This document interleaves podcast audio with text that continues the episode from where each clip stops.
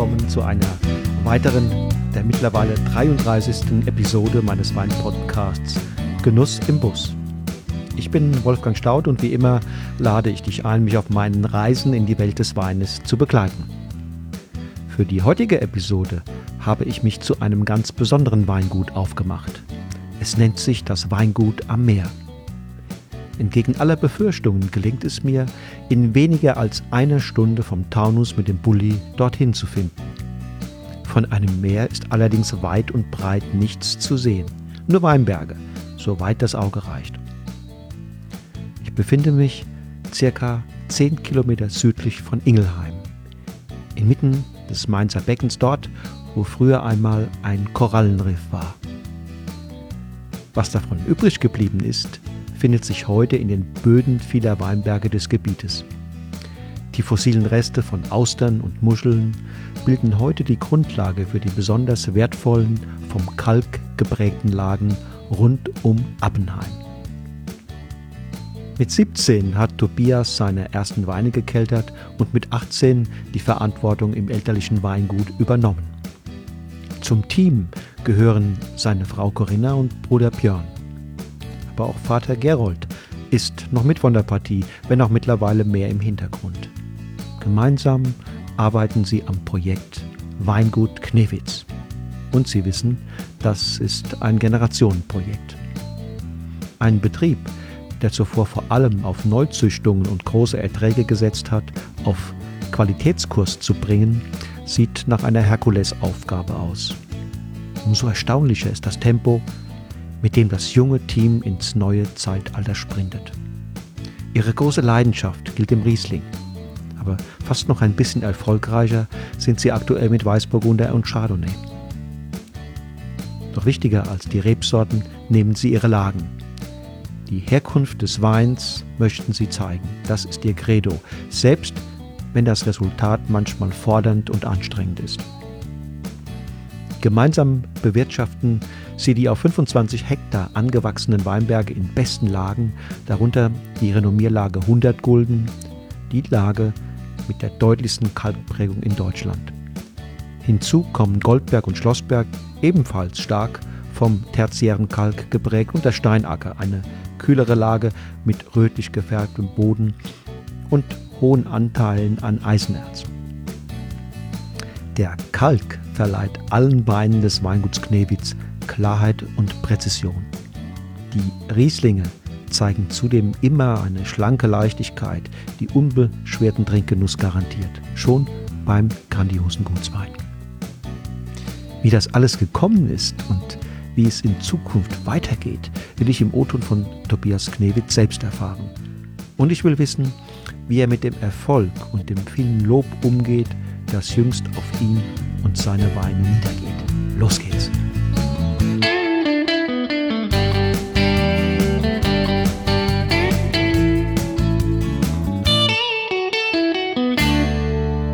Tobias, hallo, grüß dich. Hallo, servus, grüß dich, Wolfgang. Erzähl doch mal, wo sind wir eigentlich hier genau? Äh, wir sind in Reuhesse. Mit, ja, Reuhesse. ich, im, im, nördlichen Rheinhessen. Nein, wir sind hier in Appenheim im nördlichen Rheinhessen.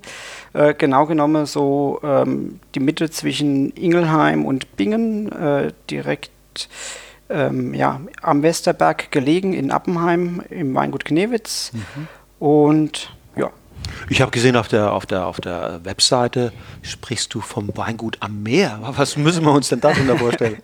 ja, das ist ganz spannend, das Weingut am Meer. Ja, wir befinden uns eigentlich hier Mitte im Mainzer Becken und jeder, der sich so ein bisschen geologisch damit auseinandersetzt, äh, weiß, dass äh, früher mal hier im Mainzer Becken ein Urmeer äh, geherrscht hat oder ein früheres Meer geherrscht hat. Und dieses ja, Meer ist dafür verantwortlich, ähm, dass wir hier mhm. sehr, sehr spannende Böden haben. Also wir haben hier auf einem sehr komprimierten Raum, ähm, also der Westerberg ist so ungefähr äh, sieben Kilometer lang, sage ich mal, geht es in die Tiefe, haben wir bis zu acht verschiedene äh, ja, Bodenformationen, alle auf Grundlage vom Kalkstein. Und ähm, ja, das ist so unsere Basis oder das Potenzial, das wir als Weingut versuchen, irgendwo schmeckbar zu machen und herauszuholen. Ist es so ein ähnlicher Boden wie da bei Westhofen? Ja, also man kann das schon sehr, sehr ähnlich äh, da dazu bezeichnen. Mhm. Ich würde vielleicht noch sagen, dass mir vielleicht ein Tick kreidiger sind, sage mhm. ich mal, vom Boden, aber vom, von, der äh, von der Gesteinsart von der Entstehungszeit ist das sehr, sehr, sehr ähnlich. Mhm. Also ich meine, wir haben ja auch in Westhofen Kalkstein, Kalklehm, mhm. aber auch ein Terrarossa-Boden, äh, mhm. äh, den wir auch hier in Appenheim vorfinden, beziehungsweise in der Hilbersheim, der Nachbargemeinde. Also Terrarossa heißt eisenhaltig oder was? Sehr eisenhaltig, genau. Wir haben hier Bohnenerz auch vorliege, also ein, ein rotliegender Kalkstein. Also ist jetzt von der Entstehungszeit jetzt nach dem Urmeer entstanden, mhm. ungefähr vor vier Millionen Jahre. Und ähm, ja, das sind, das, hier die, das sind hier die Urtiere hier herumgeschwommen. Genau, richtig. Also das sind schon wunderbare Schätze oder Zeitzeugen, die wir letztendlich äh, hier vorfinden. Und Seht ihr das ab und zu auch noch in den Weinbergen? Also so ein Haifischzahn oder sowas haben wir, haben wir noch nicht gefunden. Oder, oder Seekuh. Also ich meine, es mhm. gibt zwar Ausgrabungen, ich glaube bei Eckelsheim ist das, mhm. äh, da ist äh, Seekuh mhm. freigegraben worden. Ähm, hier aber in Abnum haben wir es nicht gesehen. Mhm. Also was man wirklich in der Tat sehen kann, sind so ein bisschen auf ab, fossile Ablagerungen mhm. auf der Steine, äh, wo man so ein bisschen auf Muscheln und so mhm. weiter ähm, mhm. ja, andeuten kann. Aber äh, jetzt von einem Muschelkalk zu sprechen, wäre auch wiederum falsch, da dieser äh, eine Entstehungszeit auch hat. Mhm. Also. Das ist Trias, ne? Muschelkalk. Genau, richtig. Okay. Für, für, was ist dieser Boden gut oder ist äh, ein besonderes Qualitätspotenzial oder Reservoir für euch? Ich sag mal so, der Boden ist für uns alles. Ich meine, äh, wir als Weingut also äh, versuchen einfach das, was der Boden uns hergibt, schmeckbar zu machen. Also ich äh, nehme gerne mal ein Zitat von Colette, einer französischen Schriftstellerin, die sagte, ähm, der Wein aus der Traube ist das einzigste, das erahnen lässt, wie der Geschmack der Erde ist. Also das, äh, also der Woi mhm. ähm, lässt wirklich den Geschmack der, äh, der also des Bodens einfach ähm, äh, schmeckbar machen und äh, das ist ähm, in so einem spannenden Boden, auf so einem komprimierten Raum, wie wir es hier in, in Appenheim, in Niederhilbersheim haben, einfach sehr, sehr spannend, dass wir das haben und äh, das wollen wir irgendwo wahrnehmen und mhm. äh, ähm, ja, annehmen, ähm, dieses Erbe und möchten das einfach freilegen und herausarbeiten. Mhm. Also ich meine, es, äh, Wein wächst auf jedem Boden, mhm. aber ähm, dieses Erbe, das wir jetzt hier in Appenheim haben, ähm, ist schon ein sehr besonderes und ähm, das möchten wir ja annehmen. Aber es ist ja keineswegs selbstverständlich, dass man im Wein den Boden oder die Herkunft schmeckt. Also ich würde mal die These wagen, dass man bei der überwiegenden Mehrzahl der auch in Deutschland produzierten Weine man das genau nicht schmecken kann. Also muss man ja scheinbar auch was Bestimmtes mit dem Boden und auch im, im gesamten Werdungsprozess des Weines tun, damit der Boden oder die Herkunft schmeckbar ist. Oder sehe ich das falsch? Das ist eine sehr spannende Frage. Also ich würde mal sagen, ähm, Herkunft kann man in der Regel fast immer schmecken. Also das, äh, also ich meine, äh, die Grundlage liefert eigentlich jede Traube. Ähm, der, jeder Boden reagiert vielleicht anders da auf die Traube, auf den Übermittler nennen wir das mhm. jetzt einfach mal. Mhm. Mhm. Und ähm, bei uns ist es halt so, dass wir äh, sehr klassisch sind, sehr klassische äh, Rebsorten haben. Also der Schwerpunkt liegt bei uns hier im Weingut bei, auf der Riesling, aber auf der Burgundersorte, Chardonnay Weißburgunder eingeschlossen. Das sind alles Rebsorten, die nicht ähm, ja, Aroma geprägt sind, sondern wirklich äh, Rebsorten, die mehr auf, auf den Standort eingehen. Und ja, durch ähm, eine super Grundlage, die unsere Eltern uns irgendwo gebracht haben, ähm, haben wir schon vor zehn Jahren ganz guten Bestand gehabt hier im Weingut, haben das auch letztendlich ein bisschen äh, ausbauen müssen, weil ich sage mal, Rheinhessen, jeder, der sich mit Rheinhessen befasst, äh, es war nicht alles äh, Gold, was glänzt, sondern wir haben ja auch schon relativ viel äh, ja, ähm, ja, Neuzüchtungen gehabt. Und ähm, ja, bei uns ist es halt so, das Thema Herausarbeite ist, ähm, ja, man, wenn man mit seinem Boden, mit dem Erbe einfach gut umgeht. Sprich, also für uns ist äh, Thema äh, kein Herbizideinsatz oder so Sache. Das sind äh, oberste Kriterien, die schon einfach seit Einstieg im Weingut äh, oberste Rolle spielen. Äh, wenn man, wenn man sich mit seinem Boden befasst, wenn man einen gesunden Boden hat, wenn man sich, wenn die Rebe sich wohlfühlt und so und, und ähm, dann die Traube zu einem perfekten Zeitpunkt abhole, dann ähm, und das dann im Keller begleitet, dann kann man in der Lage sein, oder ist das, ist das, ist der Wein in der Lage, die Herkunft äh, im Geschmack und in der Nase wieder zu spiegeln? Mhm. Also speziell bei den Rebsorten, die du genannt hast. Es gibt sicherlich Rebsorten, die da, genau. die da unempfänglicher sind. Genau, genau, ja. richtig, richtig. Mhm. mhm. Also Riesling ist die wichtigste. Richtig.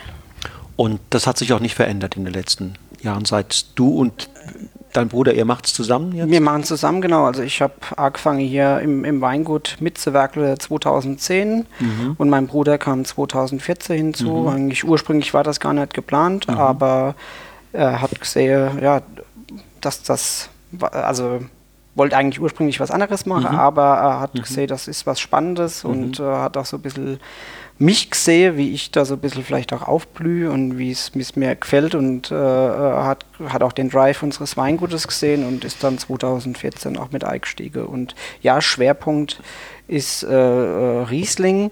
Aber das ist noch nicht immer so. Also ich meine, äh, wie ich auf jeden gesagt habe, Rheinhessen hat auch eine, eine Vergangenheit. Mhm.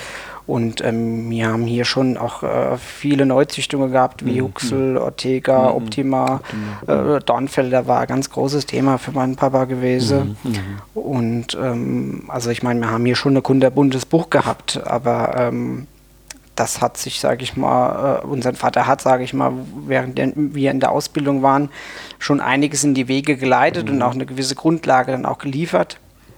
Und wir haben das noch ein bisschen ausgebaut und bauen das auch natürlich noch weiter aus. Das heißt, als ihr angefangen habt, ähm, war schon der neue Weg ein Stück vorgezeichnet hin zu einer Fokussierung, Konzentration, was die Rebsorten anbelangt. Ja. Ähm, was habt ihr für eine Ausbildung gemacht? Also, äh, du hast in Geisenheim? Genau, ich habe ganz klassisch erstmal ähm, Abitur gemacht, mhm, mhm, bin in die Ausbildung gegangen, zum habe Winzer gemacht, zwei okay. Jahre. Wo hast du das gemacht? Äh, ich war bei äh, Wittmann und war bei Philipp Kuhn gewesen. Okay. Mhm. Genau, war dann in Geisenheim gewesen und habe äh, kurzes Intermezzo im Ausland gemacht, in mhm. Südafrika mhm. und ja. Und dein, dein Bruder? Mein Bruder, der war eigentlich äh, auch klassisch Ausbildung zum Winzer, mhm. hat allerdings mal auch Großstrukturen kennengelernt, hat mhm. sich ein Jahr Weinkellerei auch mal gegönnt, mhm. sage ich mal. Wo denn? Der war bei Rekendermann in, in, in, Bingen, in Bingen gewesen, ja, genau. Mhm. Und ist dann danach den praktischen Weg gegangen und mhm. hat die Technikerausbildung gemacht in Bad Kreuznach. Okay. Mhm. Genau. Und wie habt ihr jetzt für eine Arbeitsteilung? Ähm, Arbeitsteilung würde ich vielleicht gar nicht so, mhm. so bezeichnen. Also eigentlich ist bei uns jeder in jedem Thema involviert. Mhm. Der Björn ist vielleicht vom Schwerpunkt mehr noch im Außenbetrieb. Mhm. Ähm, da hat er, sage ich mhm. mal, mhm. ähm, das größte Veto, mhm. sage ich mal. Und äh, bei mir ist es so, ähm, Keller, aber auch, sage ich mal, innerbetriebliche Administration spielt ja auch eine Rolle mittlerweile, äh, äh, äh, mein Thema. Aber es ist so, dass wir immer zusammen sprechen und zusammen entscheiden. Also das ist ein ganz, ganz großes Thema. Ihr seid ein gutes Team? Ja, ich denke schon, dass wir ein gutes Team sind. Also der eine ist vielleicht ein bisschen ruhiger, der andere ist ein bisschen lauter. Äh, wir ergänzen uns schon mhm. sehr, sehr gut mhm. und es macht mhm. Spaß, mhm. äh, zusammenzuarbeiten und mhm. äh, ja, das cool. Baby voranzutreiben. Mhm. Was nimmt man denn von Geisenheim mit, wenn man letztlich ist der Winzerberuf ja etwas sehr Praktisches und die Ausbildung ist Ausbildung. Ich weiß, dass aus vielen Berufen ist das so, dass viele sagen, naja, wir haben halt die Ausbildung gemacht, die war wichtig, wir haben auch einiges mitgenommen, aber so letztlich, das meiste lernt man doch in der Praxis. Ne? Ähm, wie ist das bei dir gewesen? Absolut auch so. Also ich muss sagen, die ersten zwei Jahre, die Ausbildung war wirklich sehr, sehr spannend. Es äh, ist eine gewisse Grundlage irgendwo entstanden bei mir. Ähm, Gerade wenn man aus dem Weingut kommt, das jetzt noch nicht so der Fokus auf die Qualität hat, sondern eher Quantität im Vordergrund, äh, ja, dafür gelebt hat letztendlich und mhm. auch viel Vielfalt abbilden wollte, weil einfach diese zwei Betriebe waren, waren, waren, waren super gewesen, weil man einfach eine Grundlage gekriegt hat. Und Geisenheim, ja, Geisenheim war gut. Auch hier viel Grundlagen, äh, man hat viele Grundlagen gelernt, man hat auch einiges sich, sage ich mal, tiefer anhören können, sage ich mal. Also ich, äh, ähm, Geisenheim war super von der, von der Theorie her, aber äh, interessanter war es, sage ich mal, an den Abenden, wenn man sich äh, ja getroffen hat und eine Flasche Wein ähm, ja, aufgemacht hat und drüber diskutiert mhm, hat. Also mhm, mhm, wie sagt mein Kumpel äh, Friedrich immer, äh, Learning by Drinking. Also das, äh, da ist was Wahres dran. Also ähm, mit wem warst du da unterwegs? Ja, also ich meine, ich habe ja eben gesagt, Friedrich Keller war ja, einer okay. meiner, äh, oder ist immer noch, also einer meiner besten, guten Freunde, Julian Huber, Matthias Müller, Patrick Adank, äh, Maximilian Kusterer aus Württemberg, mhm. Alexander Bauer, Matthias Werner. Also wir sind so Clique von mhm. neun Jungs mhm. ähm, und keine Mädels. Nee, keine Mädels. Also natürlich waren wir in einem Studium auch Mädels da, aber die, die, das war doch in der Tat etwas überschaubar. Mhm. mhm. ähm, ja. Mhm.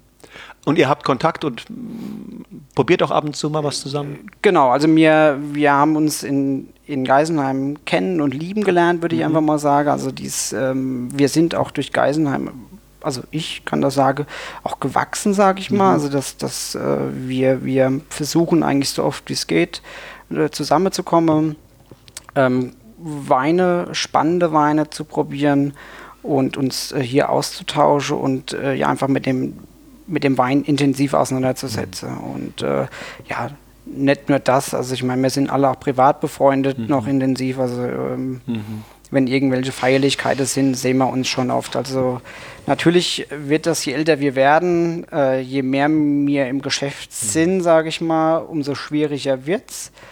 Ähm, aber ähm, wir sehen uns schon sehr regelmäßig. Also jetzt November war bei uns schon ein Monat, da haben wir uns, ich glaube mal alle 14 Tage haben wir uns gesehen. Okay. Also dadurch, dass wir schon auch einige Partner zusammen haben mhm. und auch Veranstaltungen zusammen haben, ist das doch ganz nett. Also was ich mitgenommen habe jetzt, das Studium war inspirierend insofern, ähm, als man an den, dass man an den Abenden mit den Kumpels zusammen äh, Learning by Drinking veranstaltet hat. Ähm, und insofern waren natürlich zwei interessante Typen auch, ne? Julian Huber, äh, Friedrich äh, Keller. Ähm, da ging also sicherlich auch ein bisschen Inspiration auf euch alle auch aus, oder? Ja, durchaus, absolut, ne? durchaus, ja. ja. ja. Und das heißt, mit welcher Vision bist du dann hier richtig eingestiegen? Also, wie, was hast du dir vorgenommen? Also, ich glaube, am Anfang habe ich, glaube ich, noch gar keine richtige Vision gehabt. Mhm. Äh, ähm, diese Vision ist einfach, also mir ist heimgekommen, man hat sich, äh, also ich habe ja während dem Studium schon zusammen zu Hause gearbeitet und, und das ganze Thema vorangetrieben. Aber ähm, durch viele Diskussionen und durch, durch dieses äh, ständige Probieren und Miteinander sein auch irgendwie hat man halt immer mehr Idee irgendwie von dem, was man will. Und bei uns ist äh, als Weingut halt schon ganz klar der Weg, in Richtung ja, spannende Weine, die dieses Thema äh, Kalk einfach, also die, die mhm. für, also ich will sagen, Kalk sind einfach, die für Herkunft einfach mhm. stehen und das mhm. wollen wir äh, ganz gezielt und äh, markant irgendwo ähm, in, entstehen lassen letztendlich. Mhm. Und ähm, wie muss sich das der, der Hörer vorstellen? Ne? Äh, die zwei fangen jetzt an, die junge Generation sagt, wir wollen jetzt endlich mal hier Herkunft zeigen. Ne? So, das ist ja eine schöne, eine schöne, gute Entscheidung, ein tolles Ziel. Ähm, da ist man in, in illustrer Gesellschaft in dieser, in dieser Weinwelt. Aber wie setzt man das denn um? Und wie lange dauert es, ein Betrieb, der quasi, du hast es vorhin selbst gesagt, wo mehr Menge im Spiel war, wo, wo auch äh, Tutti Frutti äh, war bei den Rebsorten, mhm. äh, Kunterbunt. Wie kriegt man so ein Schiff, was ja lange Zeit in einem bestimmten Gewässer mit einem bestimmten Tempo unterwegs war, umgesteuert?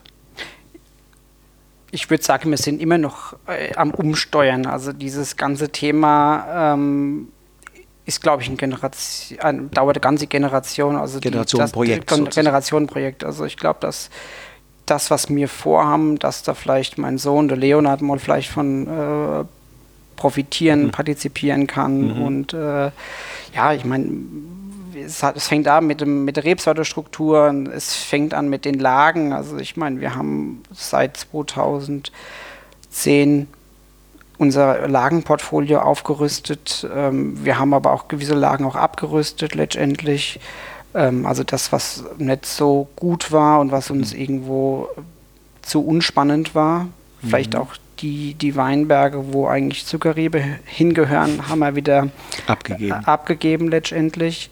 Mhm. Und äh, ja, einfach diesen konsequenten Austausch oder die Auseinandersetzung mit dem Weinberg ist eigentlich letztendlich das, was äh, für uns so extrem wichtig ist. Also ähm, also wie ich ja eben am Anfang gesagt habe, also es ist eine Generationenaufgabe. Also ähm, als wir hergekommen sind, haben wir gedacht, ja, man macht gleich der, der größte Wein auf, mhm. auf der Erde, aber ja, es ist ja. völliger Nonsens, völliger mhm. Quatsch, weil ähm, mit jedem Jahrgang reift man, wächst man mehr heran mhm. an das ganze Thema. Mhm. Ähm, wir haben jetzt unseren zehnten Jahrgang mhm. gekeltert.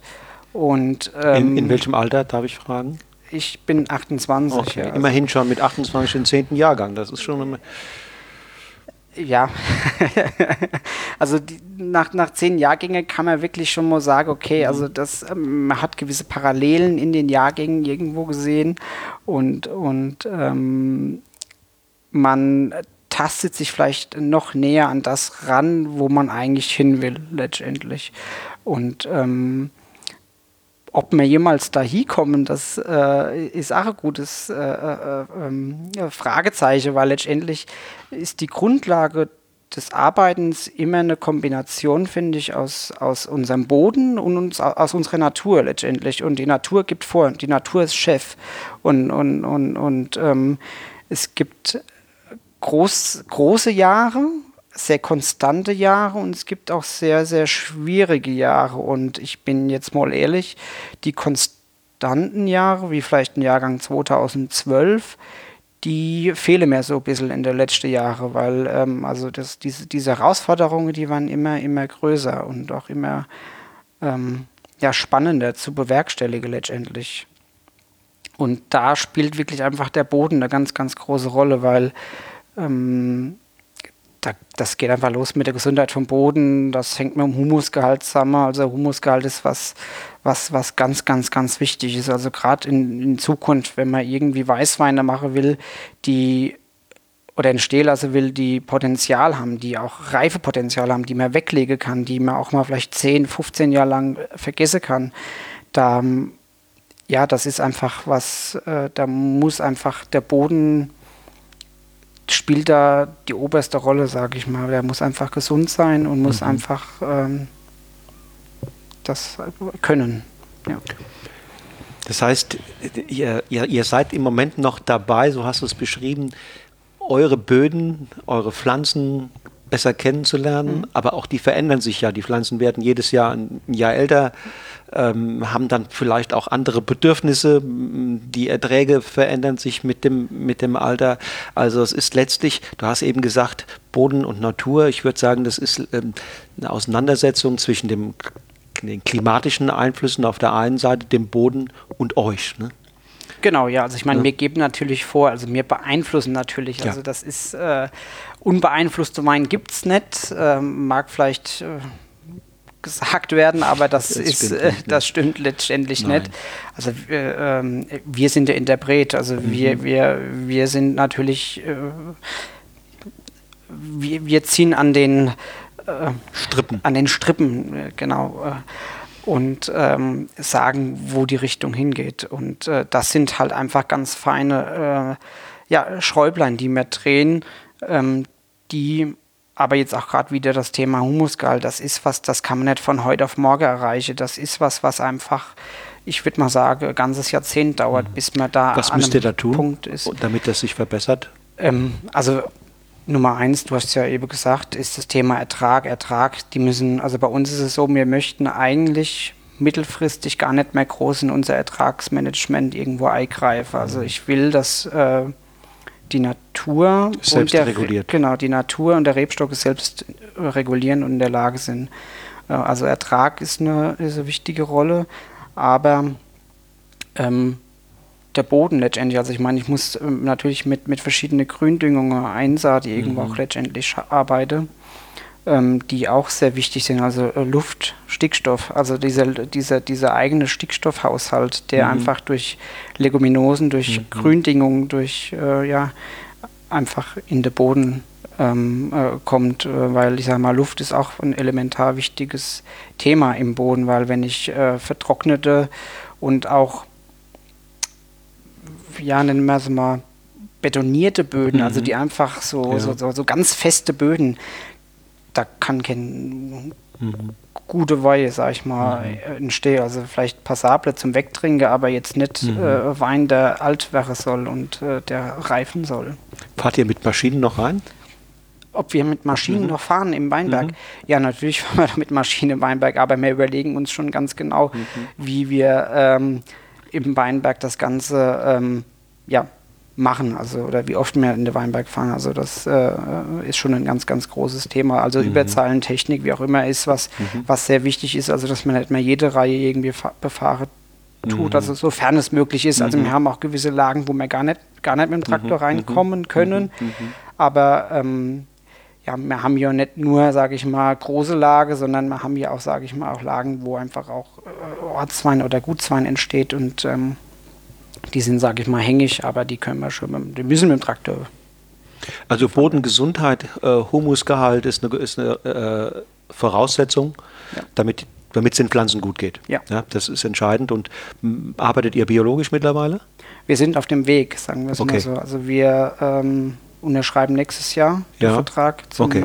ökologischen Weinbau und mhm. äh, sind dann quasi 2022 haben wir dann warte mal, jetzt muss ich zählen, 22 erster Jahrgang dann äh, okay. Bierwein letztendlich. Seid ihr auch dann irgendwie in einem Verband drin? Nee, machen das Verband so unabhängig, also okay. zunächst jetzt anfangen wir. Also das äh, okay. mir, mir also wir, ich nehme immer gerne das Sprichwort unseres Vaters, äh, Bub oder ihr Bube, ihr kennt kennt zwei Gläser auf Endschlag esse, mhm. ähm, also eins nach dem anderen mhm. und so haben wir uns das also auch mit dem Thema äh, in Richtung ökologischer Weinbau mhm. auch entschieden.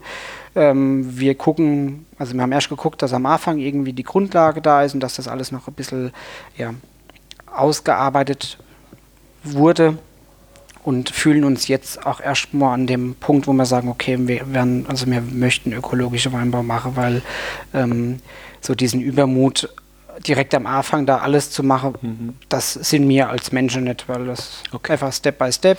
Was war denn für euch der Grund, es zu probieren, jetzt in diese Richtung zu gehen?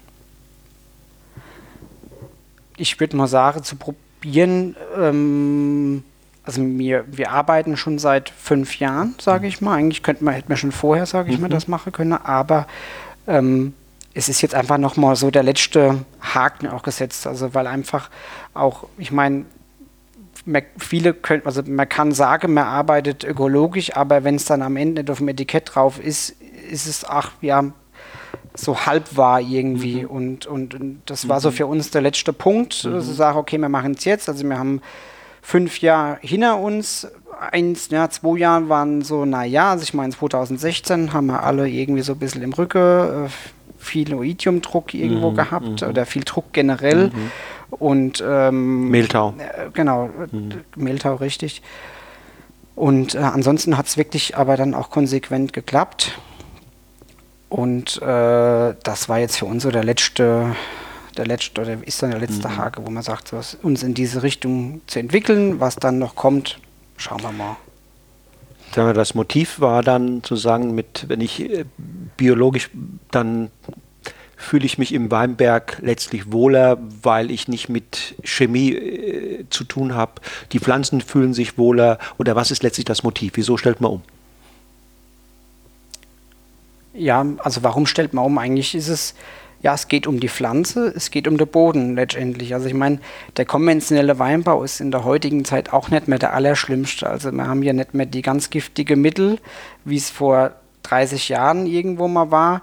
Aber für uns ist es so, wir möchten mit denen, mit den natürlichen Mitteln, die uns die, äh, die Natur irgendwo gibt, versuche, die Rebe irgendwo rein und sauber zu, zu halten. Und das ähm, gelingt uns wirklich super gut. Also ich meine, Schwefel aber auch Backpulver. Das sind eigentlich so die zwei wichtigsten Mittel bei uns im, im Weingut.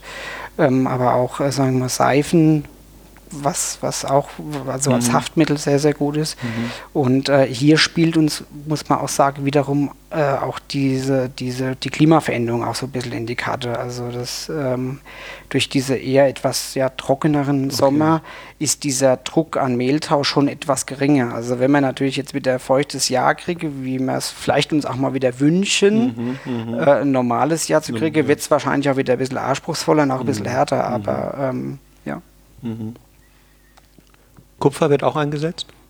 Ja, wird auch eingesetzt. Das ist ja ein, ist ja ein Schwermetall, wird ja immer wieder diskutiert. Äh, ja, diskutieren wir auch immer wieder. Also das mhm. ist so das Einzigste, wo man uns ein bisschen unwohl fühle, mhm. so generell. Also phosphorische Säure wäre mhm. eigentlich das uns liebere Präparat. Ja, aber, leider Gottes geht nicht. Ne? Genau.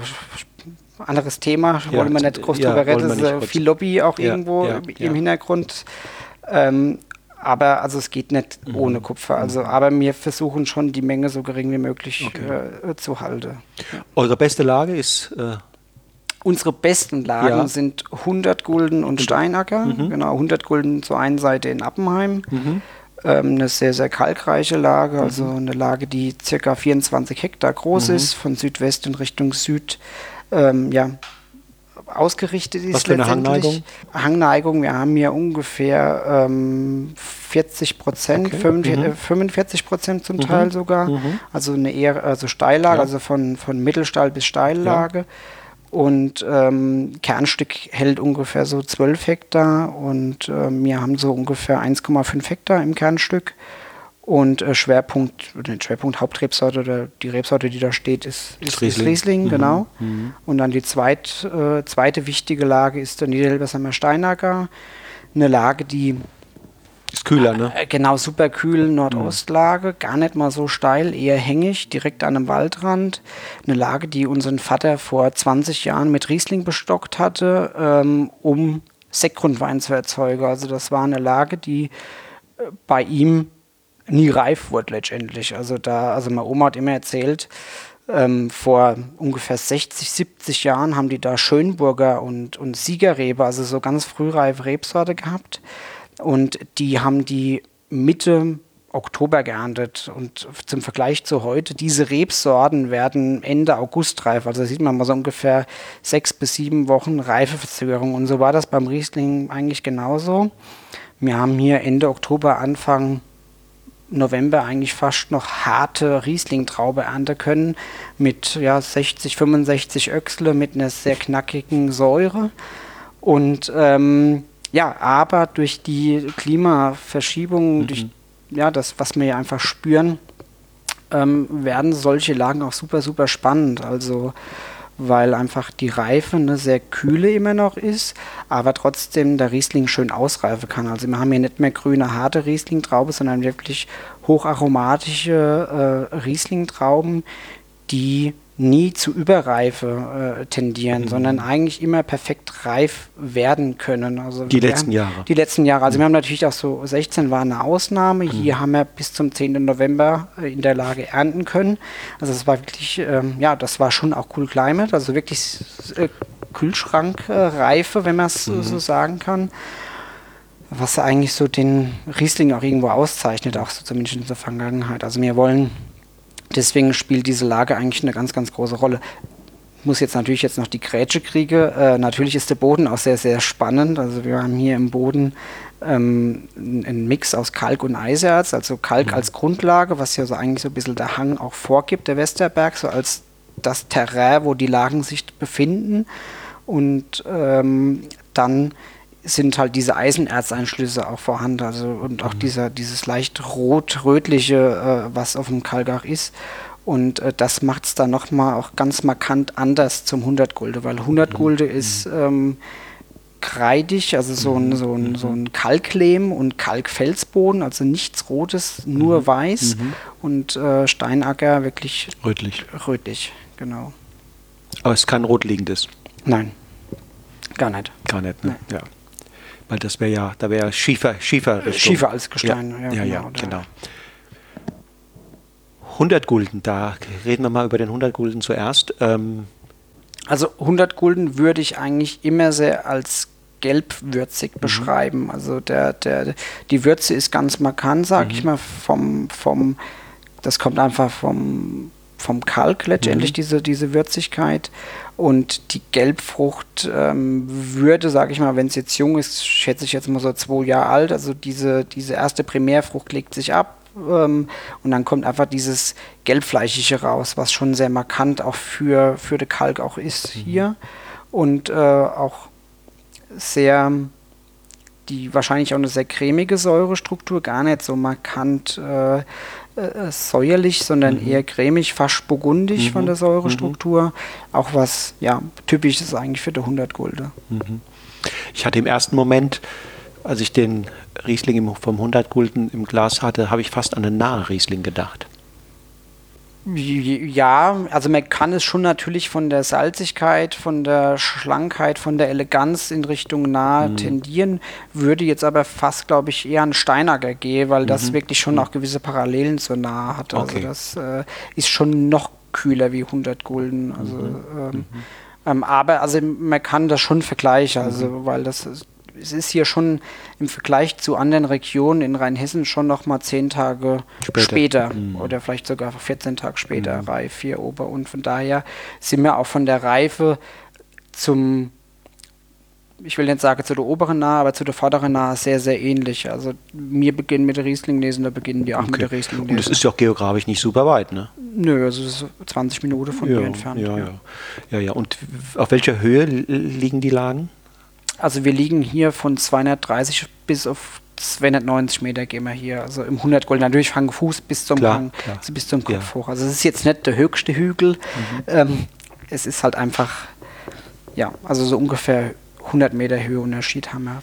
Und wenn wir das, das, das Riesling-Spektrum bei euch uns nochmal genauer angucken, ähm, wie ist das strukturiert? Gutswein, Ortswein, diese? Genau, also wir haben diese, diese, dieses klassische Pyramidensystem. Mhm ähm, Gutswein so als der Regionalwein.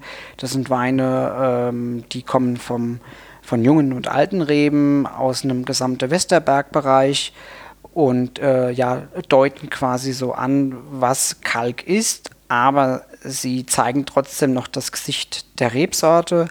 Und äh, der nächste Step wäre quasi dann der Ortswein, die Village quasi. Das wäre dann in dem Fall beim Riesling der Appenheim Riesling oder der mhm. Niederelbersheim Riesling. Das sind dann wirklich bei uns schon klassische Weinbaulagen. Im Appenheim Riesling ist es dann junger 100 Gulden. Also wir definieren das zwischen 10 und 18-jährigen Reben. Und äh, also Stand heute letztendlich. Und das sind schon wirklich Weine, die auf sehr markanten Stücken im, im 100 Gulde auch stehen, wo einfach der Kalk schon sehr sichtbar ist, mhm. äh, wo einfach die Traube schon viel DNA in sich trägt und wo wir auch schon ganz markant im Keller feststellen, dass es da dann auch Unterschiede gibt zu den, sagen wir es einfach mal, jüngere Rebe, die auch in den Lagen stehen, die aber dann mehr für den Gutswein verwendet werden und äh, die einfach das, dieses Kalkthema und auch Appenheim, was man kann, sage ich mal, du hast es ja eben gesagt, so was ist für dich 100 Gulden, so dieses, das Gelbe, aber auch das mhm. Würzige schon auch in sich tragen, natürlich jetzt nicht so expressiv und intensiv wie, wie als Lage, aber schon, mhm. ich denke schon, mhm. äh, es ist sehr, sehr andeutend. Mhm. Mhm. Genau, und dann haben wir die Lage, mhm. unsere, also im Riesling-Bereich gibt es aktuell drei Lagen, Goldberg, 100 Gulden und Steinager. Und das sind schon ähm, ja, einfach die besten Parzellen, äh, also auch die, die, die, die, die Parzellen, die eigentlich auch in der Hangmitte auch stehen letztendlich, die ein gewisses Alter haben, also mal mindestens 20 Jahre und älter. Und äh, dann einfach auch ganz markant äh, das eigene der Lage auch in sich tragen. Konsumenten fragen sich, was habe ich davon? Ne? Also wenn ich von einem Gutswein auf den Ortswein, vom Ortswein auf den, äh, was ist dann das sensorische Genusserlebnis, was ich ähm, mehr habe, wenn ich vom Ortswein auf die Lage gehe? Was würdest du denn sagen? Also ich prinzipiell finde ich alle drei Kategorien einfach spannend. Also ich äh, bin selbst ein leidenschaftlicher Gutsriesling-Trinker. Ich, also ich trinke von sämtlichen Kollegen gerne der Gutsriesling. Es ist ein Wein, der immer eine tolle Leichtigkeit hat, eine Mhm. tolle Beschwinglichkeit. Man kann auch immer Fläschel mehr trinken. Und ähm, der im besten Fall, wenn es der Winzer so will, auch das Thema Herkunft auch schon in sich trägt. Bei uns ist es so, also dieses, diese DNA ist uns sehr, sehr wichtig. Und im Ortsweinbereich ist es so, es sind einfach markantere Weine, also würde ich sagen, also generell Weine, die mh, vielleicht weniger auf der Frucht sind. Also nehmen wir Ortswein Schrägstrich Lagenwein. Also es sind Weine, die ähm, einfach vielleicht fruchtreduzierter sind, die natürlich auch, so ist es einfach, eine gewisse Stilistik auch in der Jugend haben und die durch Reife diese Stilistik auch verlieren und dann die Eigenart und die, die, Herkunft noch deutlicher äh, zeigen. Und ähm, Verstehe. ähm, sind auch Weine, die man auch wegtrinken kann. Also dass das Thema äh, bei uns wird nicht nach einer gewissen Reife im Weinberg geerntet. Also die Traube, wenn die Traube uns schmeckt und natürlich auch ein gewisse, gewisses ähm, Parameter, sage ich mal, analytisch auch gibt, sage ich mal, also diese zwei Punkte miteinander verbunden, dann wird die Traube geerntet. Also wir sind da gar nicht das Weingut, das irgendwie Öxle jagen tut. Also w- ich sag mal, lieber haben wir zwei Öxle weniger und wir haben irgendwo eine feine Säurestruktur, eine Eleganz und vor allem ein Wein, der einfach auch, ja, der einfach schmeckt letztendlich, wo man sagt, den kann man wegtrinken und der macht einfach Spaß.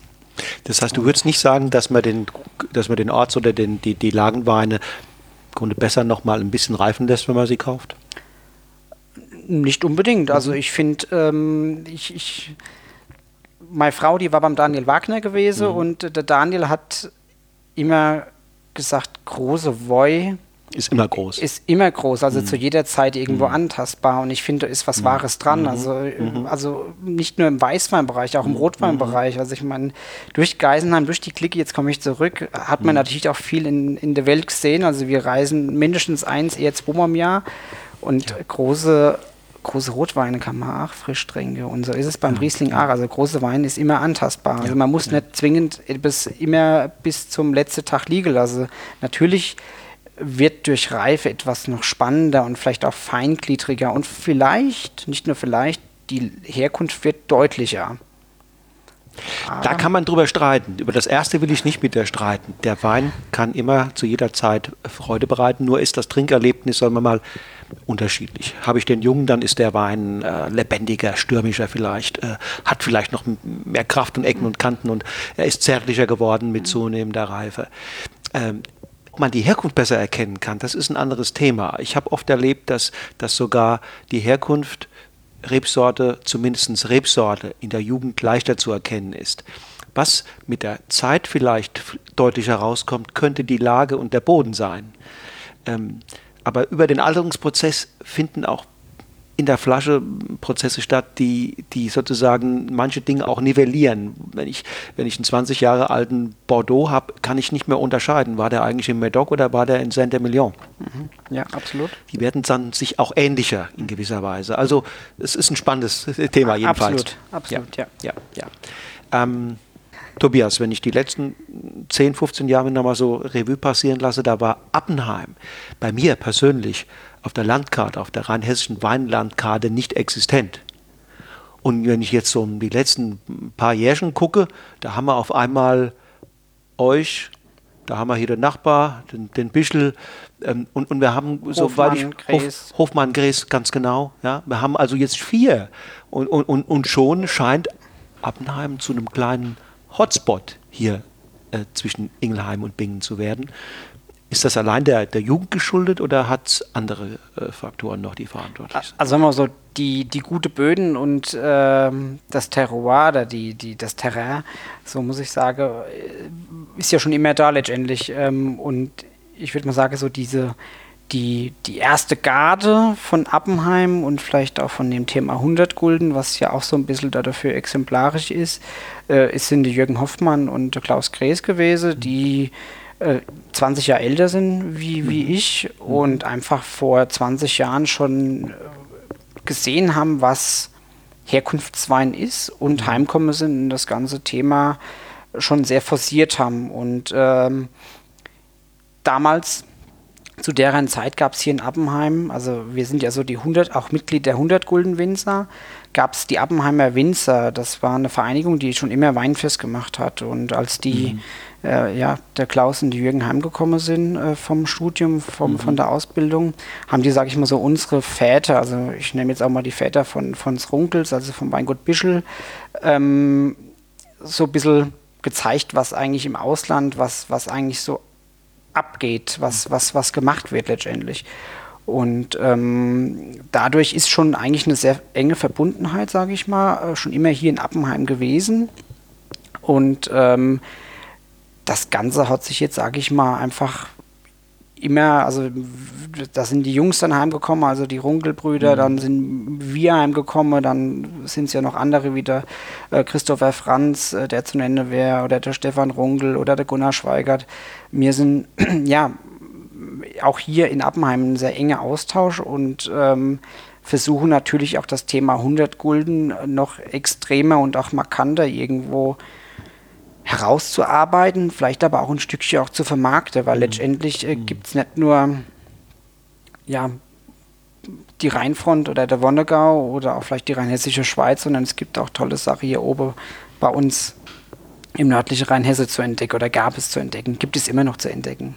Ja, ja ich finde das eine, eine, gute, eine gute Strategie, da nicht gegeneinander als Konkurrenten, sondern als äh, Weggefährten sich zu begreifen und das Projekt 100 Gulden tatsächlich als äh, gemeinsame Aufgabe zu begreifen. Absolut, man kommt nur zusammen oder, mhm. oder man kommt auch alleine ans Ziel, aber gemeinsam kommt man viel schneller und auch viel ja, spaßiger auch ans Ziel letztendlich, weil ich sag mal, da wir sind auch alle hier zusammen ja, befreundet. Wir grillen im Herbst jede Woche woanders da hier als Appenheimer Gemeinschaft mhm. und äh, das äh, ja, Fleisch zusammen letztendlich mhm. und man äh, ja in entwickelt auch ja, gleiche Ideen und gleiche Wege und ähm, ja, diskutiert auch sehr, sehr viel.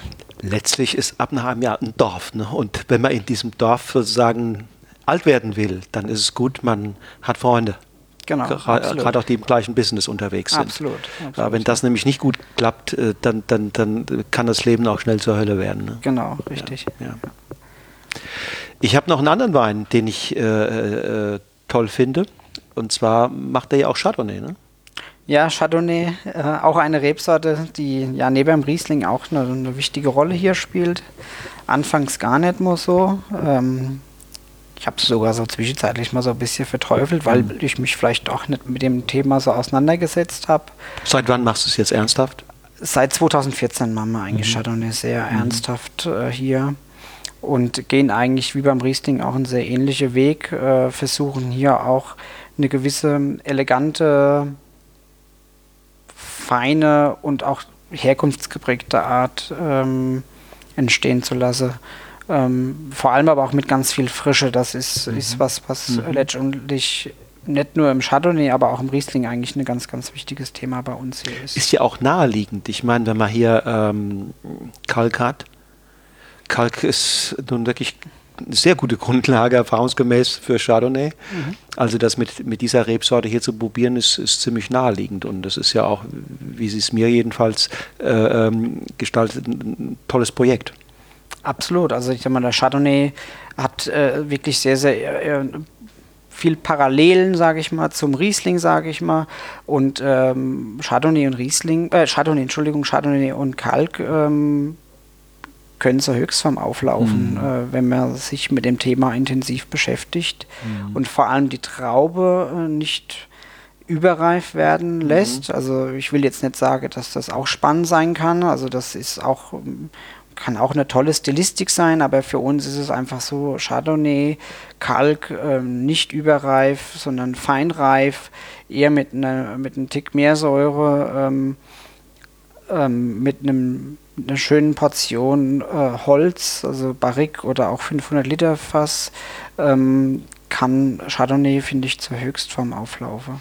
Du hast es angedeutet, die Behandlung im Keller, sozusagen der Weinwerdungsprozess, der, äh, die Vinifizierung ist beim Chardonnay ein bisschen eine andere als beim Riesling. Genau, Riesling ist ganz klassisch Stahl- und Stückfass-Ausbau. Mhm. Stückfass ist Holz. Genau, Holz, richtig. Auch mal Doppelstück oder mal Halbstück, also mhm. letztendlich. Mhm. Ähm, und im Chardonnay-Bereich ist es so, dass wir ähm, den Schwerpunkt hier auf einer französischen Eiche haben, mhm. auf einer, auf einer Troquens-Eiche, mhm. Die auch auf einem Kalkgebiet, aus dem Kalkgebiet kommt letztendlich, wo auch der Boden ein Kalk ist von der Eiche her. Ähm, sehr feines Holz letztendlich. Und ähm, ja, das ist so neben der Traube eine ganz wichtige Grundlage mhm. für uns hier äh, Chardonnay mit dem Thema Herkunft entstehen zu lassen. Also das Holz ist französische Eiche, auch ein französischer Lieferant Küfer? Genau, richtig. Okay. Ja. Okay, dann ähm, wird, wird der Chardonnay Most kommt direkt in die Fässer, ne?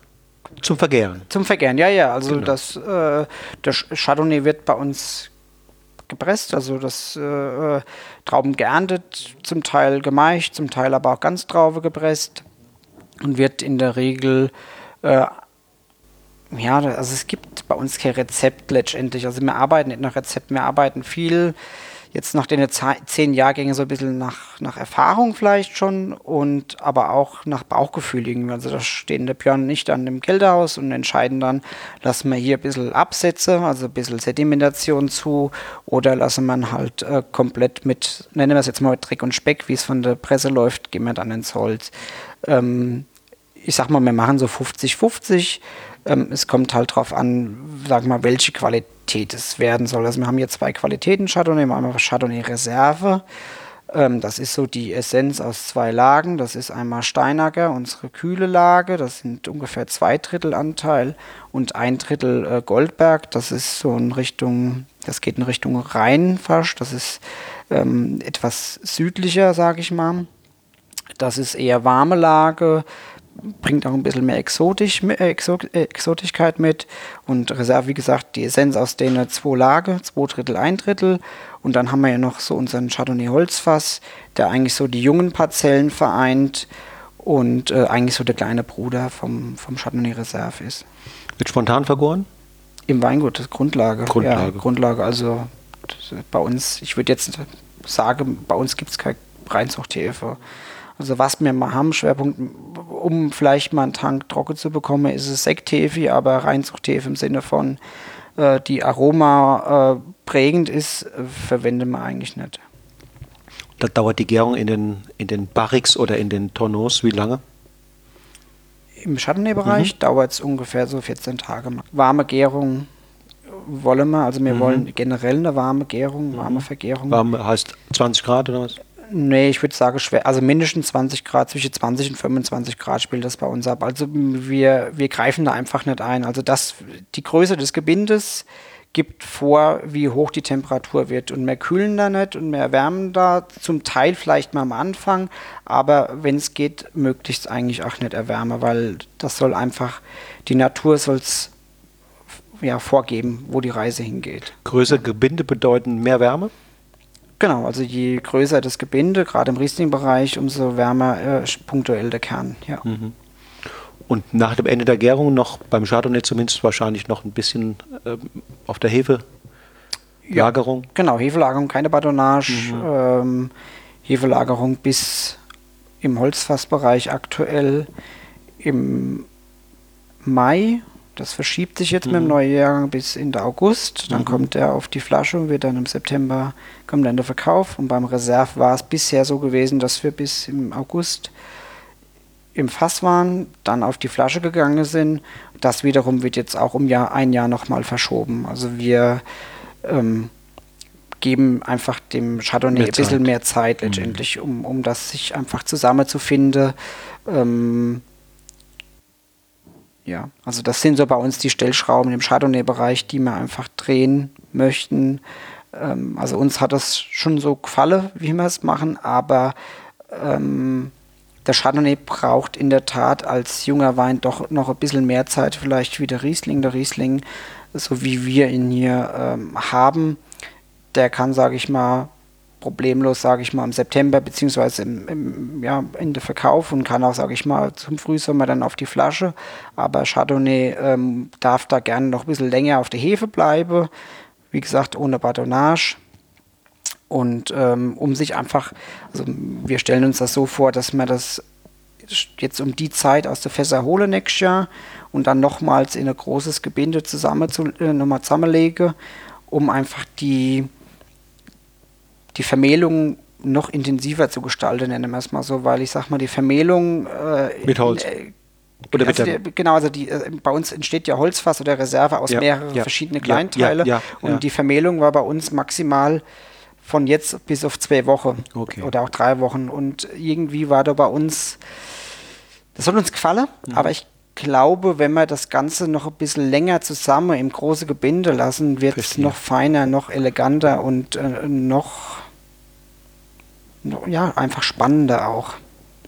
Vielleicht auch harmonischer. Ja, auch harmonischer, ja. Genau, die Reduktion, das Ganze wird in sich wahrscheinlich noch ein Tick zurückgenommener. Das sind so die Ideen, die wir haben. Wie es von außen betrachtet scheint es, dass der Chardonnay im Keller einen Tick mehr sozusagen Arbeit macht, Fürsorge braucht, bis er dann soweit ist. Ähm, der Riesling scheint da, mein Eindruck jetzt, unkomplizierter, ja, vergärt und dann ist er, dann hat er genau das, was er haben soll, was er braucht, um auch Spaß zu machen. Ne? Darum geht es ja letztlich. Genau, letztendlich. Also ich, ich sage auch gern bei uns, dass der Riesling bei uns im Hause so ist, wie er vom Weinberg auch kommt und eigentlich genauso auch dann abgefüllt wird. Und beim Chardonnay ist es so, dass wir eine Stilistik vielleicht im Kopf haben. Um, ähm, deswegen tragen die Chardonnays bei uns auch keine Lage. Also deswegen, also das, deswegen Holzfass und Reserve. Also wir haben halt einfach durch den Ausbau im Barrique einen gewissen Einfluss. Und ähm, das deshalb trag, trägt bei uns einfach der, der Chardonnay kein, kein, keine Lagenbezeichnung. Also weil einfach durch dieses, durch Neuholzanteile einfach ähm, eine gewisse Aromenstruktur in den Wein kommt, die nicht aus dem Weinberg kommt letztendlich und, und deswegen bei uns Holzfass und Reserve. Verstehe. Und trotzdem ist es ein kalkgeprägtes Produkt dieser, dieser und könnte durchaus natürlich auch einen Lagennamen haben. Ne? Absolut, ja. Wobei wir, es hindert uns einfach daran, dass, dass wir sagen, also Kalk, glaube ich, ist erkennbar durch die, durch die feine, würzige, leichte, reduktive Art, ähm, was ja generell große Kalk-Chardonnays auch irgendwo aufweisen. Und ähm, trotzdem einfach dieser, dieser Einfluss des Holz irgendwo und, und, und das ist, ist schon sowas, was uns ein bisschen daran hindert, sage auch da die Differenzierung auch genau herauszubekommen. Das äh, macht uns schon Schwierigkeiten, weil ähm, ist jetzt nicht so, dass wir das nicht probieren. Also wir probieren einfach die verschiedenen Fässer aus den verschiedenen Lage, die wir haben und wir erkennen da noch nicht so richtig äh, die, den Unterschied, sage ich mal, der Lage, wie es jetzt beispielsweise beim Riesling ist. Also im Riesling ist es so, dass wir im Lagenbereich hier fast alles im Holz, im, im große Holz, im kleine Holz, also im, im alte Holz haben. Und hier ist es schon so, dass jede Lage ganz markant einfach ähm, schon ihre, ihre Typizitäten hat und einfach auch, also wir haben Weinberge, die jedes Jahr einfach immer wieder Stars sind, die einfach auch meist wieder äh, das Potenzial der Lage auch in sich tragen. Kann natürlich auch sein, Tobias, dass ihr mit dem Riesling schon ein Stück weit vertrauter seid, ja, dass ihr da über die ganzen Jahre hin versteht, was die Lage will, was so. Und beim Chardonnay ist es ja letztlich auch äh, ein jüngeres Projekt und Absolut. zehn Jahre später, dann habt ihr das wahrscheinlich auch wir haben das ganze Leben noch vor uns. Ja, also von daher, genau. wir, wir lernen ja. immer weiter, wir wollen immer, äh, ob wir das jemals perfekt machen, glaube ich nicht. Perfektion gibt es nicht. Ich glaube, ihr macht auch Süße, oder?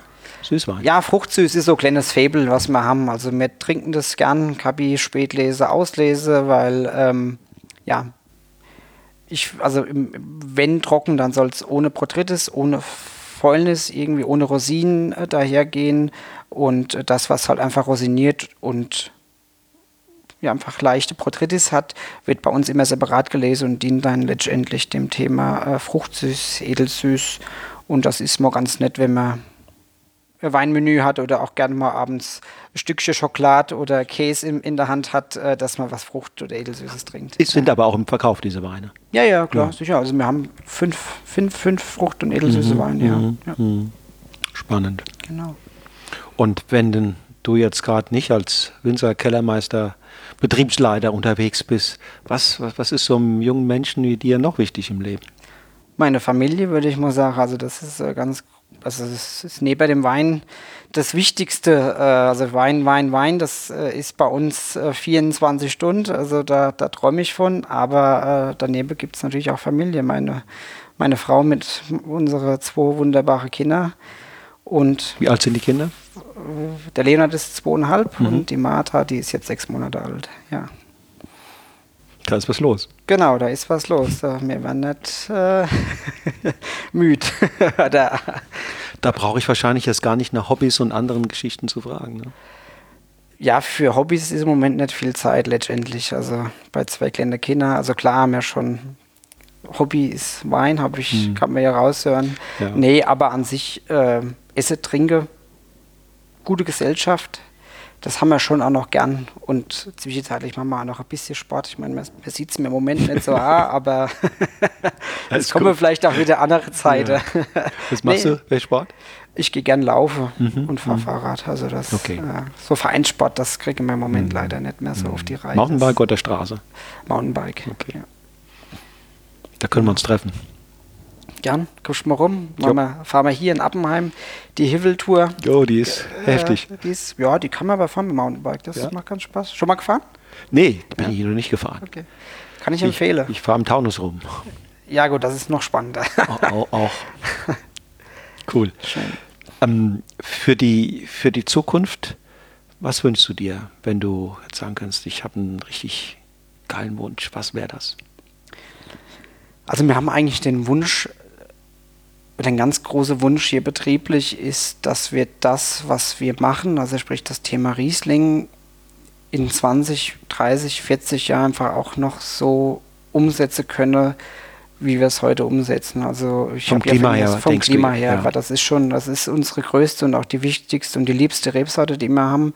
Und ähm, ich sehe da schon noch Chance für die nächsten 25 Jahre, also dass das meine Generation noch erlebt, aber es wäre umso schöner, äh, dass das auch die nächste Generation noch äh, machen darf hier auf, auf, auf diesem, ähm, ja, auf diesem Terrain hier in diesem Gebiet, dass man noch tolle Rieslinge entstehen lassen können, die das Thema Herkunft in sich tragen. Also das ist schon ein sehr, sehr großer Wunsch, weil den, den spüren wir ja doch, ich habe ja gesagt, seit zehn Jahren im Weingut ähm, zwei Jahre, also natürlich zwei ganz kalte Jahrgänge erlebt. Ein für mich fast perfektes Jahr, also von der, von der Vegetation her 2012, damals nicht mit der Erfahrung wie heute. Und ansonsten waren es wirklich schon auch sehr, sehr ähm, ja, warme Jahre. Und ähm, das wird schon spannend, wie sich das in den nächsten, äh, ja, nächsten Jahren, Jahrzehnten auch verändert. Und es gibt ja in der Welt auch Gebiete, da ist schon immer oder schon sehr lange ist sehr warm. Also es gibt ja Warm Climate, es gibt Hot Climate, da haben die Winzer äh, ja auch ähm, äh, lernen müssen, mit umzugehen und Wein zu machen. Deswegen erste Frage, kann man vielleicht hier bei uns, in, bei euch in Rheinhessen, was von diesen Regionen in der Welt lernen? Ähm, ja, lohnt es sich da mal hinzugucken, wie die mit diesen Bedingungen zurechtkommen? Und zweitens, ähm, gibt es noch ansonsten auch noch inhärentes Lernpotenzial, mit diesen neuen Herausforderungen umzugehen, jetzt ohne dass wir da nach Südafrika gucken müssen oder nach Spanien, dass man einfach sagt, okay, wir haben die Erfahrung noch nicht, aber es zeigt sich schon, dass was 2003 als der erste heiße Jahrgang war, viele für ganz überraschend kam, wo, wo, heute vielleicht der eine oder andere sagt, okay, aber 2003 hat schon als Erfahrungshintergrund geholfen, um, um heute besser mit solchen Jahrgängen umzugehen.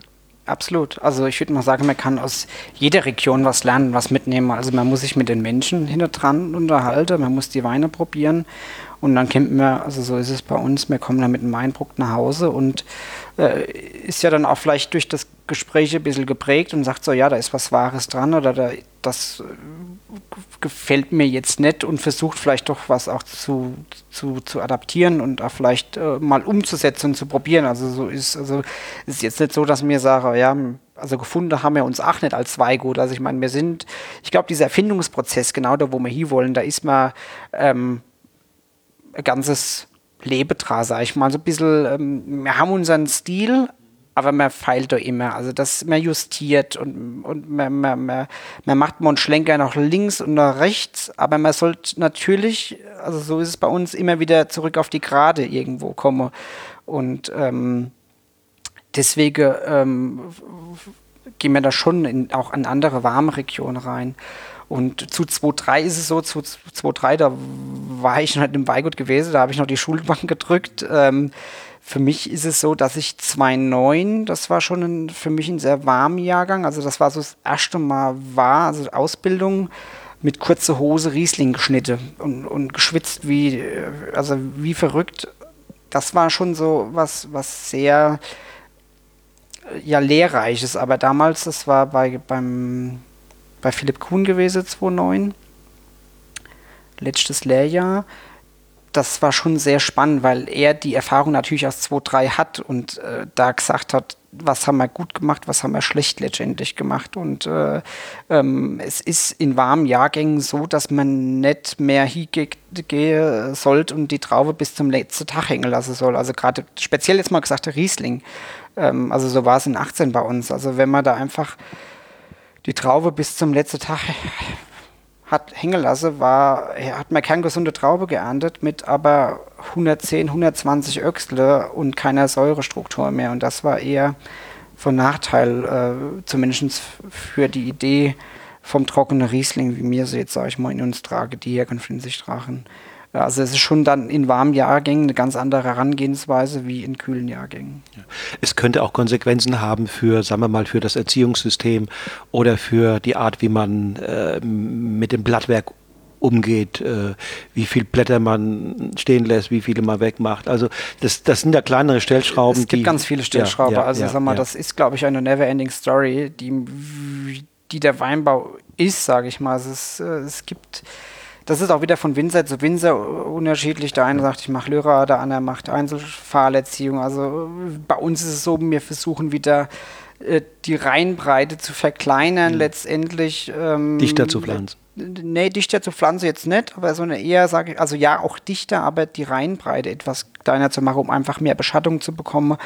Ähm, also so sind wir im Moment unterwegs, das sind unsere Gedanken, das ist so, ähm, so unsere Entschlüsse, sage ich mal, die wir einfach ziehen. Wer weiß, ob das in zehn Jahren der richtige Weg war. Also das deswegen, also ich meine, wir hoffen das, das und wir glauben auch daran, aber ja, wir hoffen, dass es einfach uns gelingt und dass es auch schmeckt. Ja. Dein Lieblingswein? Mein Lieblingswein, äh, oder Lieblingsrebsorte ist Riesling. Und hast du einen Riesling-Produzenten, den du besonders magst, wo du sagst, das, da ist so, oh, der, nicht das im Glas habe, dann geht mein Herz auf? Also ich muss ganz ehrlich sagen, ich finde die Theresa Breuer, was die macht, das äh, haut mich vom Hocker, weil äh, ich hatte vor kurzem wieder ein Aha-Erlebnis, ein 2000er Schlossberg. Äh, ja, ich sag jetzt mal, mir ist die Kinnlade runtergefallen. Das ist, also mein, es, es war einfach gigantisch. Also diese, diese elegante, feine Riesling-Art, äh, leicht angereift in Perfektion. Also das war schon ein sehr, sehr gigantischer großer Wein. Also, aber an sich gibt es. Der war noch vom Papa, ne? Der war noch vom Papa, mhm. genau. Also das ähm, war schon ein sehr, sehr großer Wein.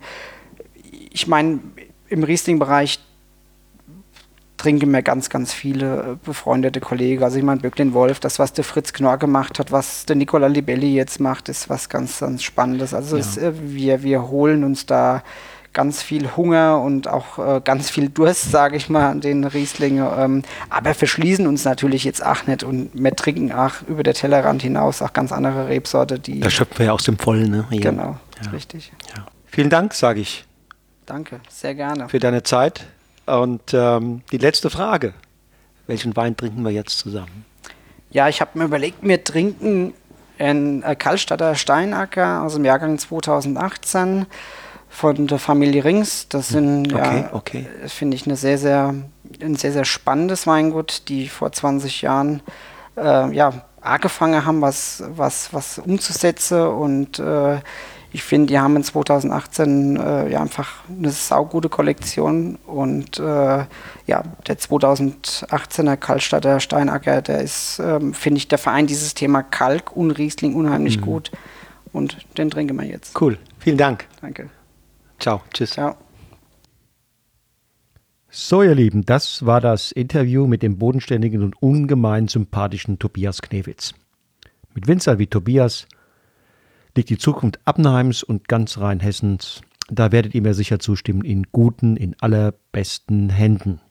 Bleibt zu hoffen, dass Tobias und sein Bruder Björn noch Dutzende weiterer junger Winzer und Winzerinnen in Rheinhessen begeistern und motivieren können, es ihnen gleich zu tun und das große Qualitätspotenzial der Region zu voller Blüte zu entfalten. Da ist in mancher Gemeinde noch jede Menge Luft nach oben. Tobias Knewitz steht, nicht erst seit heute, mit Sicherheit in der ersten Reihe.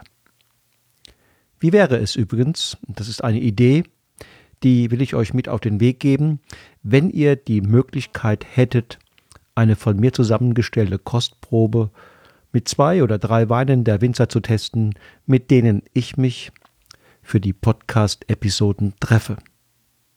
Dem Interview lauschen und gleichzeitig einen Wein aus Ihrem Portfolio zu verkosten. Wie wäre das? Schreibt mir doch bitte, was ihr von dieser Idee haltet. In 14 Tagen bin ich in Württemberg unterwegs. Ich treffe mich mit Marian Kopp, dem Chef der laufender Weingärtner, und will von ihm wissen, welche Trends er aktuell auf dem Weinmarkt beobachtet und wie es einer Kooperative mit rund 1200 Mitgliedern und einer Rebfläche von ca. 880 Hektar gelingt, die Herausforderungen eines in Bewegung geratenen Umfeldes zu meistern. Schaltet also wieder ein, wenn die nächste Episode von Genuss im Bus in genau zwei Wochen an den Start geht. Und noch was. Wenn euch dieser Podcast gefällt, sagt es weiter, informiert eure Freunde und alle Menschen, die sich ein bisschen für Wein und die Welt, in der er entsteht, interessieren. Bis dahin, lasst es euch schmecken. Tschüss und auf Wiedersehen.